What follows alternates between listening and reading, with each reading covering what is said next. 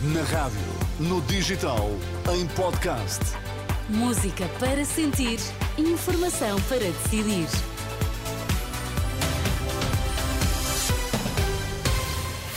São as notícias das seis na Renascença com a Ana Rita Borda de Água para já os destaques. Bom dia. Bom dia. Ventura diz que Passos Coelho apareceu na campanha PSD para dar uma lição a Montenegro. O número de chumos aumentou no terceiro ciclo do ensino básico e secundário, de acordo com o relatório do Conselho Nacional de Educação.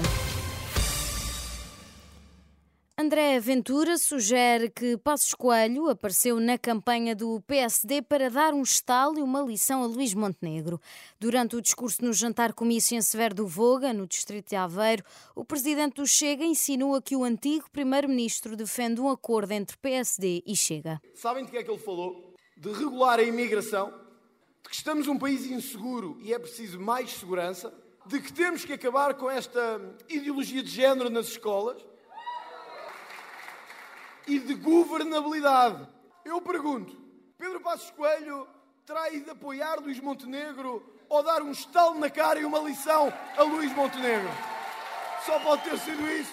E vai mais longe, André Ventura deixa a porta aberta para que Pedro Passos Coelho entre para o Chega. Com muitas discordâncias que tenho com Pedro Passos Coelho, tenho que dizer que ele hoje deu, fez um bom serviço à democracia. Porque saiu do conforto da sua casa, para dizer aos laranjinhas que ser cópias do Partido Socialista não dá, que querer ser o PS2 não funciona e que o país precisa mesmo de uma ruptura.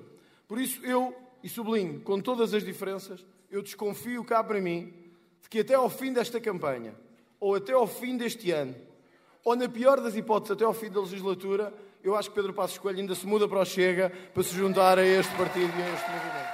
São declarações de André Ventura em Severo do Voga, no distrito de Aveiro. Esta terça-feira, a caravana do Chega segue para o distrito de Braga.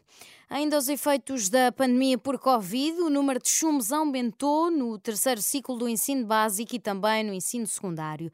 De acordo com o relatório sobre o estado da educação 2022, divulgado esta terça-feira, depois de uma década com tendência descendente no secundário, a taxa de retenção subiu três décimas para 8,6%.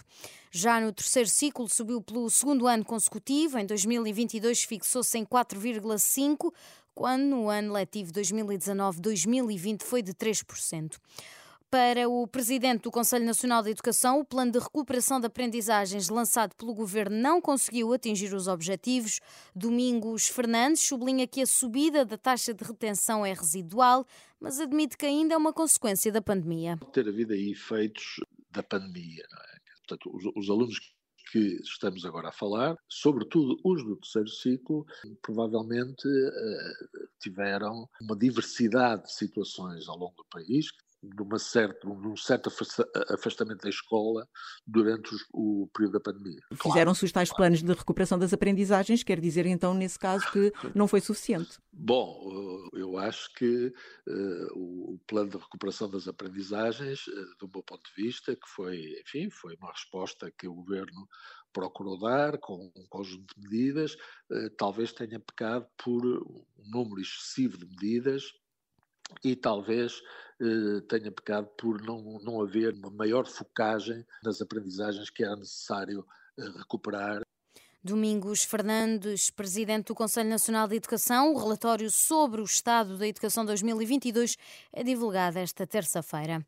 O presidente dos Estados Unidos, Joe Biden, manifestou esta terça-feira esperança de que seja alcançado um cessar-fogo em Gaza até à próxima segunda-feira, enquanto prosseguem as negociações para um acordo que inclua a libertação dos reféns detidos pelo Hamas.